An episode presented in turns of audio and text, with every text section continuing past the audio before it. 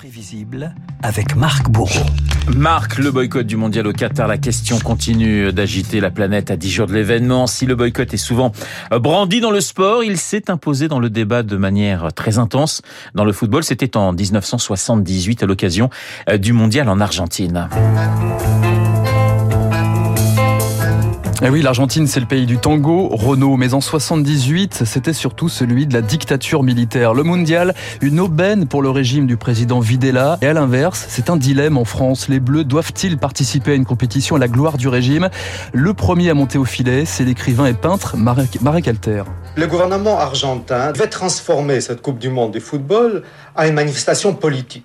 C'est un moyen extraordinaire, disons, pour donner l'image libérale à l'opinion publique internationale. Et pour lui répondre, le sélectionneur de l'équipe de France, Michel Hidalgo, qui dissocie l'événement sportif de l'événement politique. Il est préférable d'aller dans un pays plutôt que de l'étouffer, le laisser seul. Et si nous jouons en Argentine, il y aura peut-être échange avec le peuple argentin.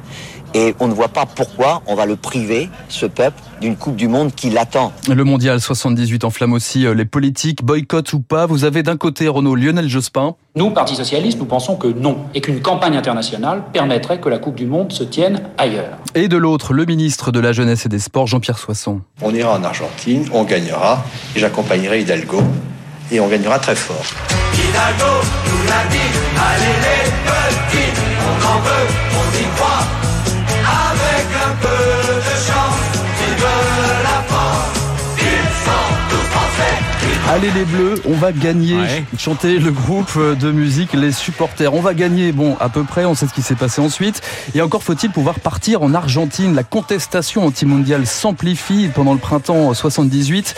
Des manifestations dans près de 200 villes de France et une incroyable tentative d'enlèvement de Michel Hidalgo la veille de son départ pour Buenos Aires. J'ai attrapé le canon du revolver et j'ai réussi à le reprendre. Il est tombé par terre, je l'ai repris avant lui et quand il a vu ça, il s'est sauvé et ils sont tous remontés en voiture pour s'enfuir. Vous avez un moment, je crois, songé à renoncer au voyage en Argentine. Oui, parce que je n'y voyais plus d'intérêt. Et puis le sport a pris le dessus. Le sport, et puis aussi parce que je vais me retrouver au milieu des joueurs et, je crois qu'on a besoin de continuer notre action pacifiste, de réunir les gens plutôt que les diviser.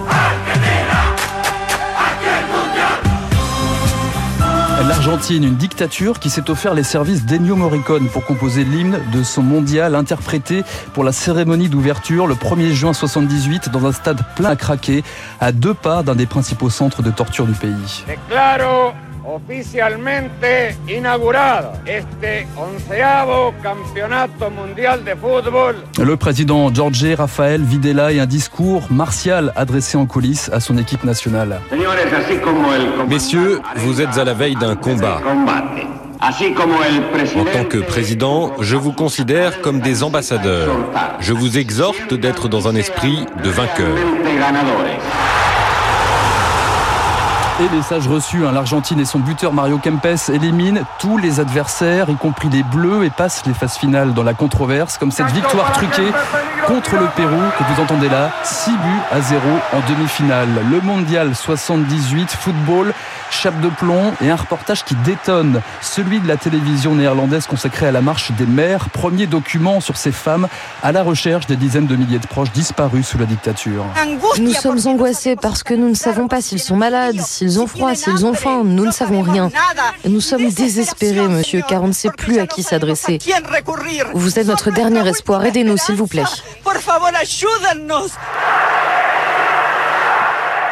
Les Pays-Bas, justement, c'est l'adversaire de l'Argentine en finale. Défaite interdite pour l'Albi Céleste et son sélectionneur César Luis Menotti.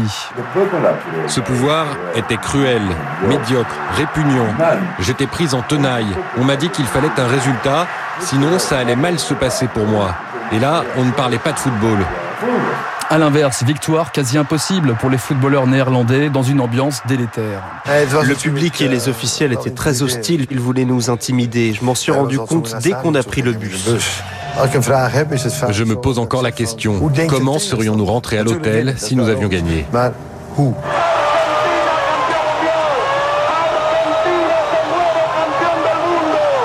Et c'est évidemment l'Argentine qui remporte la Coupe du Monde. Victoire 3 buts à 1. En prolongation quand en même. hein. prolongation tout ouais. de même, oui, mais les Pays-Bas boycottent la remise des trophées. hein. Videla lui savoure sa victoire. Ce 25 juin 78, dira Michel Hidalgo, la politique a brisé le sport.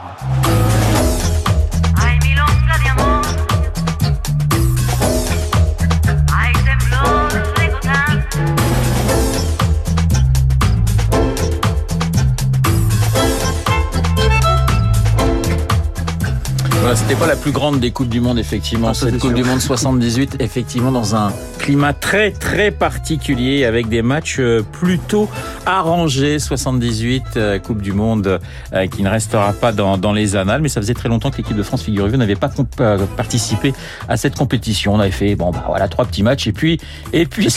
Voilà. On a bah, fait mieux après. ça. On a fait un petit peu mieux après le journal imprévisible euh, de Marc Bourreau sur l'antenne de Radio Classique, 7h55 dans un instant.